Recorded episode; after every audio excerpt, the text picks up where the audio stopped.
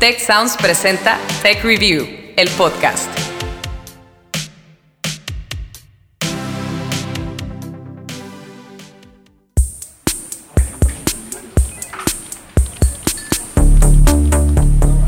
Bienvenidos a un nuevo episodio de Tech Review, el podcast, historias para mentes curiosas. Como saben, estamos intercalando episodios donde abordamos temas a partir de que nuestro editor Francisco Pasos conversa con algunos de ustedes y también tenemos este formato, el que hemos mantenido siempre, donde somos un poquito más explicativos de los temas.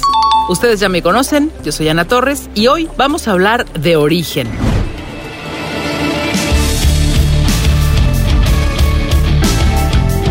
No, no es una nueva película de ciencia ficción. sino el proyecto científico encabezado por Tech Salud del TEC de Monterrey, que está reclutando a 100.000 voluntarios de todo México para estudiar su genoma y ayudar a responder preguntas muy interesantes, como por ejemplo, ¿por qué los mexicanos somos genéticamente más propensos a ciertas enfermedades?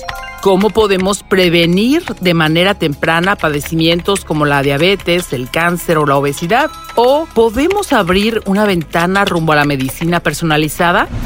Escuchemos a Rocío Ortiz López, ella es líder de proceso del proyecto Origen. Muchas veces una persona a los 30 o 40 años aparentemente está sana, pero ya tiene algún antecedente subclínico que no podemos detectar de ese principio de la enfermedad. ¿Qué tal que a esa edad pudiéramos detectar y prevenir y tomar medidas para una patología que es muy dramática, cualquiera que se imagine, una hipertensión o Alzheimer, y podemos tener acciones en el momento de la salud? Ese es el sueño final de este proyecto. José Elías García, doctor en genética humana, nos explica más. Y este proyecto tiene las cuatro cualidades de, la medicina de la medicina genómica. Ayuda a predecir si tiene susceptibilidad al desarrollo de una enfermedad, lo adecua a cada individuo de acuerdo a, estos genes que están presentes o, las variantes que están presentes en sus genes, eh, ayuda a prevenir eh, o particularmente está diseñada para prevenir enfermedades y reducir costos a los sistemas de salud y lo más importante, es participativa, o sea, no lo puedo hacer un solo, un solo grupo o una sola población. Requieres que toda la población esté representada ¿Se imaginan, por ejemplo, que pudiéramos aplicar esa medicina personalizada en la predicción, prevención y tratamiento del cáncer? Esta enfermedad es una de las principales causas de muerte en México y es responsable de 14 de cada 100 fallecimientos en el país. Sin embargo, mucho alrededor de ella sigue siendo un misterio. Las enfermedades complejas todavía no conocemos todos los factores que están involucrados.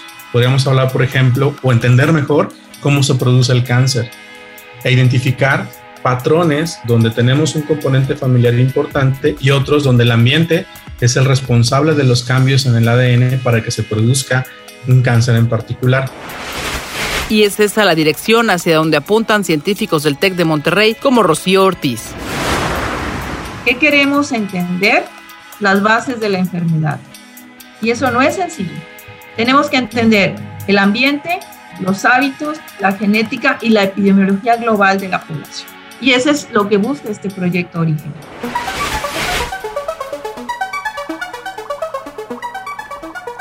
Para ser honestos, todos hemos escuchado muchísimas veces la palabra genoma, pero ¿cuántos de nosotros realmente sabemos lo que es?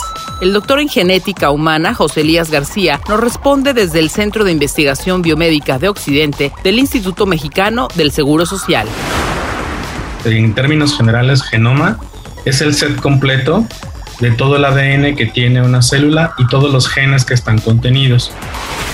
O en palabras más sencillas, el genoma es el instructivo personal de cada ser vivo y el ADN es el código en el que están escritas sus instrucciones. El ADN es un alfabeto de solo cuatro letras llamadas bases que se unen en parejas y construyen largas secuencias de información conocidas como cromosomas. Juana Inés Navarrete Martínez, vicepresidenta de la Asociación Mexicana de Genética Humana, nos explica más.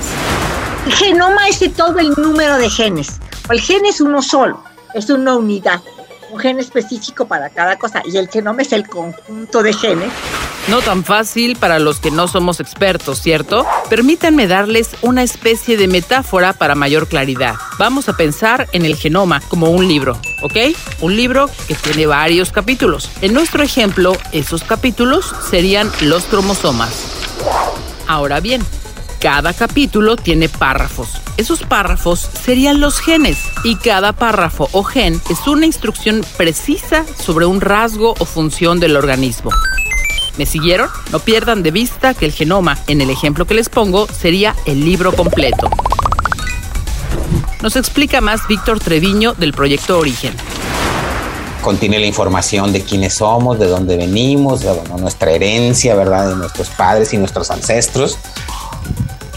Y también tiene información de cómo, cómo funcionamos, cómo hacemos, cómo, cómo hacemos, eh, procesamos la comida, cómo, cómo respondemos al ambiente, cómo respondemos, cómo nos presentamos ante los demás, o sea, es decir, el color de piel, los, los, ojos, eh, el pelo, eh, nuestra complexión, nuestros huesos. Realmente es fascinante. Investigaciones como la del TEC de Monterrey van a ayudar a identificar cada variación genética que represente un riesgo para desarrollar una posible enfermedad y además se va a abrir el código genético mexicano para que otros científicos lo usen. Ahora bien, imaginarán que esto equivale a buscar una aguja en un pajar, ya que el genoma humano contiene 3.200 millones de pares de letras. Así nos lo explica José Elías García, doctor en genética humana. Estos 3.200 millones de pares de bases están distribuidos de una forma muy interesante. No es una biblioteca, no está en orden alfabético, tampoco tiene una distribución desde el punto de vista antropocentrista, es decir, la distribución es aleatoria. Estamos hablando de que estos 3.200 millones de pares de bases, casi el 2% son secuencias que tienen eh, genes, secuencias codificadoras.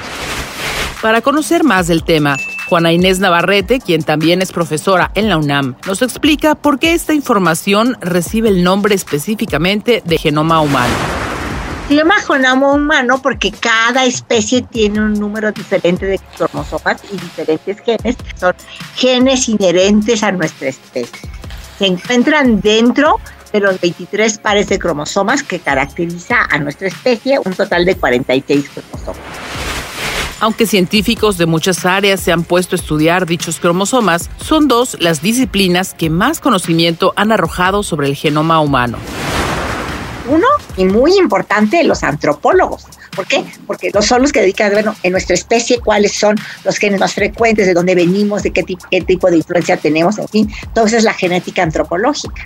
¿Quiénes más? Obviamente los médicos. ¿Por qué? Porque los médicos son los que estudian las principales alteraciones en nuestra especie y enfermedades y cómo prevenirlas o cómo curarlas. Este último es precisamente el enfoque de origen, el estudio impulsado por el Tecnológico de Monterrey. Pero antes de conocer los detalles de la investigación en la que yo o cualquiera de ustedes puede participar como voluntario, tenemos que hablar de su antecedente histórico, el gran proyecto del genoma humano. Tech Review,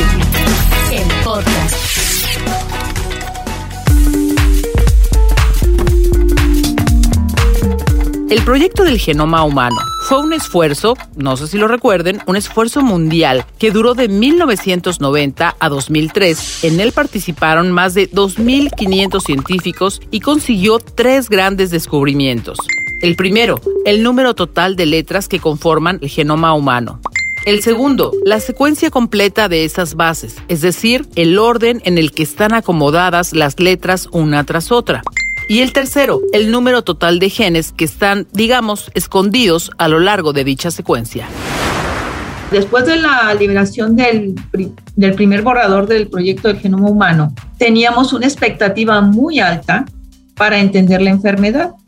Teníamos la idea de que si podíamos identificar un gen y lo podíamos asociar a una enfermedad, íbamos a tener la respuesta para entender todas las enfermedades y podríamos predecirlas, diagnosticarlas, curarlas. Pero como dice Rocío Ortiz, responsable del Biobanco en la iniciativa Origen del TEC de Monterrey, el proyecto del genoma humano, dejó varios misterios por resolver. A partir de ahí se hicieron cientos de estudios, se hicieron proyectos de 100 genomas, de 1000 genomas, proyectos de cáncer, proyectos de expresión, proyectos de metilación, proyectos alrededor del genoma se han hecho muchos estudios y muchos proyectos grandes, internacionales, que abarcan a eh, diferentes eh, grupos de población y de enfermedades. Y aún así, seguimos sin tener todas las respuestas.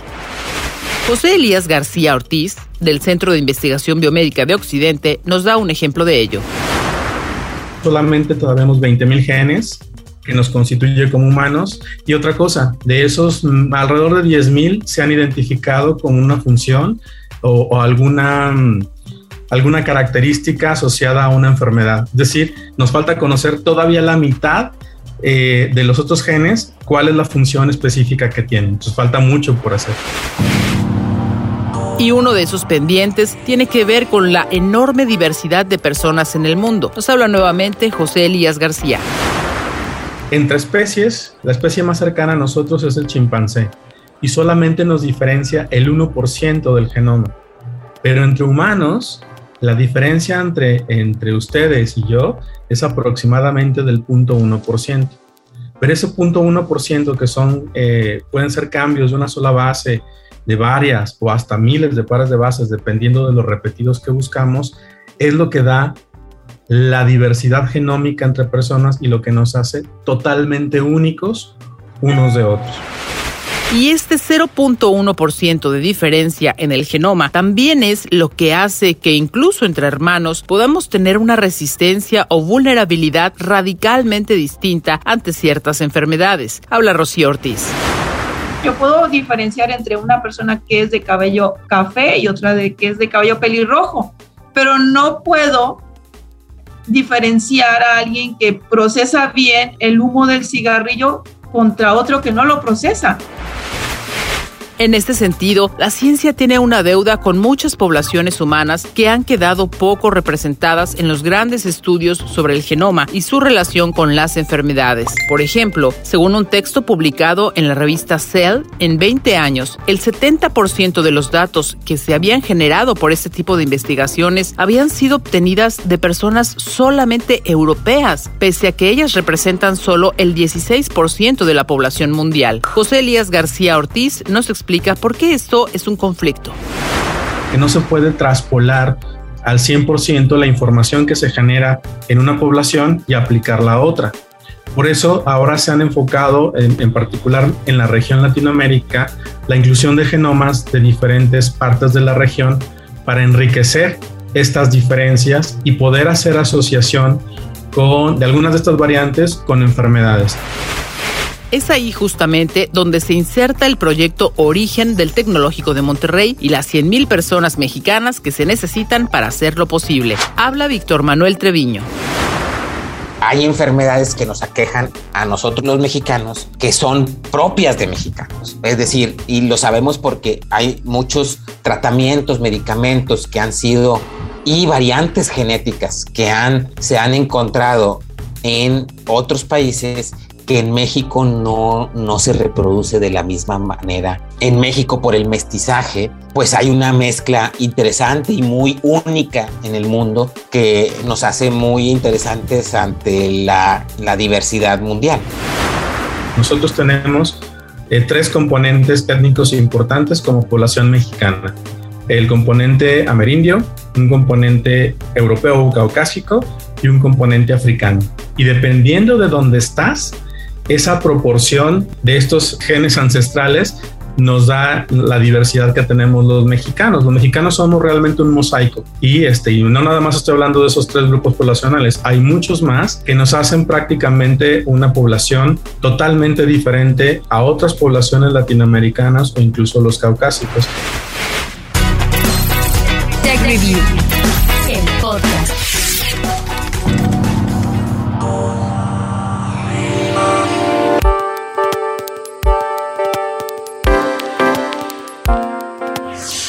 está este tema? Está interesantísimo, ¿no? ¿No sería fascinante sumarse a este proyecto Origen y ser parte de esos 100.000 mexicanos cuyo genoma será estudiado para beneficio de todos? Si quieren hacer historia formando parte de este grupo de voluntarios, entren a proyectoorigen.mx y de antemano les cuento. Hay cinco fases. Fase 1, que es la de reclutamiento.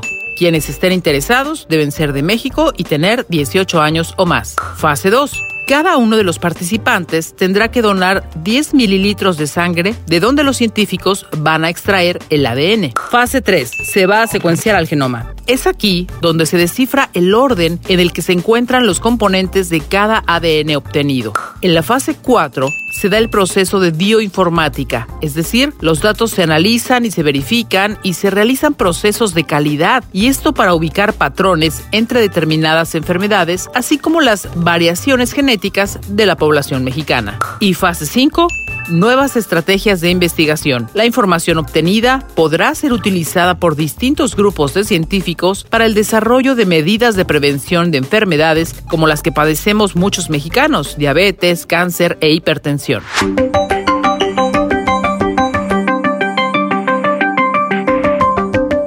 Quizá todavía tienen algunas dudas acerca del proyecto Origen sobre cuáles pueden ser sus resultados y qué impactos tendrá así que vamos a intentar resolverlas con la ayuda de los expertos. Una que yo me hice hace algún tiempo fue, bueno, ¿y por qué 100 mil mexicanos y no 50 o 35 mil? Lo que hemos aprendido es que entre más representación tengamos de la población, es mejor para un proyecto de estudios de genoma. Con este proyecto, México se sumará al Club de los 100.000, una docena de países que se han propuesto estudiar el genoma de 100.000 de sus habitantes. Entre estos países se encuentran Estados Unidos, China, Japón y Reino Unido. Hay que estudiarnos nosotros, que somos distintos, en nuestro hábitat, de tal suerte que nosotros podamos distinguir cuáles son partes de ese material genético que están asociadas, uno, a enfermedades, a nuestra predisposición, a, particularidades ambientales de, nuestro México que no se dan en, otras partes del mundo. Víctor Manuel Treviño menciona un aspecto clave en el estudio del genoma. Se trata del ambiente, un factor que antes solía omitirse en este tipo de investigaciones, pero que el proyecto Origen sí tiene en la mira. El componente genético puede expresarse también dependiendo del ambiente al que el sujeto esté expuesto. Entonces, si nosotros medimos ese componente genético y lo asociamos con hábitos, con estilos de vida, pues podemos tener un mejor entendimiento de qué es lo que genera estas enfermedades. Por ello, quienes participen en el proyecto Origen tendrán que pasar por un protocolo en el que brindarán algunos datos personales, historia médica, antecedentes familiares, etc. Pero, ¿significa entonces que toda esa información podrá ser vista por cualquiera a lo largo de toda la investigación? La respuesta es no. Escuchemos a Víctor Manuel Treviño lo que hacemos es separamos la información personal de la información eh, epidemiológica que puede eventualmente ser utilizada. Es decir, eh, prácticamente cuando eh, los investigadores vayan a utilizar la información que yo proveo, nunca van a ver mi nombre ni eh, mi nombre ni, datos personales como correo y todo este, esta información. Ni, ni exactamente dónde vivo, ni ese, ese tipo de cosas, de tal suerte que esta información, la información personal, no está expuesta a investigación. Lo que está expuesto a investigación es la asociación genética con eh, la información de mi comportamiento o de mi este, estilo de vida.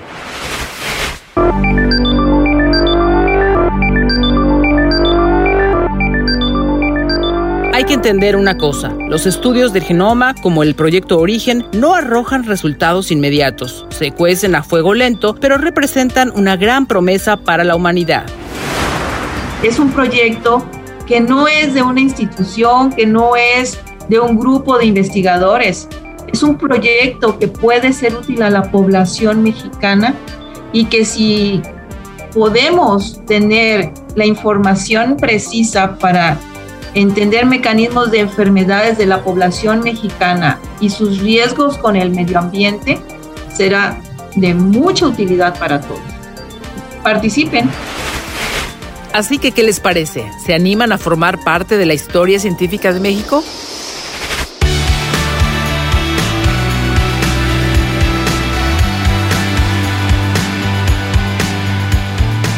Muchas gracias por habernos acompañado en Tech Review, el podcast, historias para mentes curiosas. Si quieren participar en el proyecto Origen o desean saber más al respecto, los invito a ingresar a la página proyectoorigen.mx. Ahí van a encontrar toda la información necesaria y el proceso a seguir para registrarse como voluntarios. Yo soy Ana Torres y la verdad me encantaría saber qué opinan de nuestro podcast. ¿Les gusta más este formato donde explicamos las cosas a detalle o prefieren más episodios donde conversamos con algunos invitados? Escríbanme por favor directamente con todas sus inquietudes o propuestas a ana.torresmoya.tech En este episodio participaron Francisco Pasos como editor, Guadalupe Luna con las entrevistas, como guionista Carmina de la Luz y en la producción Orlando Oliveros. Gracias siempre a todos por escucharnos y hasta la próxima.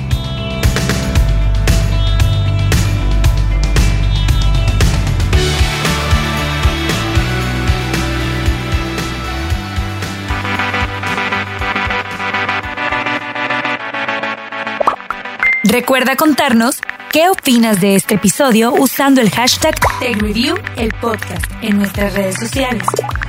TechReview MX en Facebook y arroba TechReview en Twitter. También te invitamos a seguirnos en Instagram y LinkedIn como TechReview.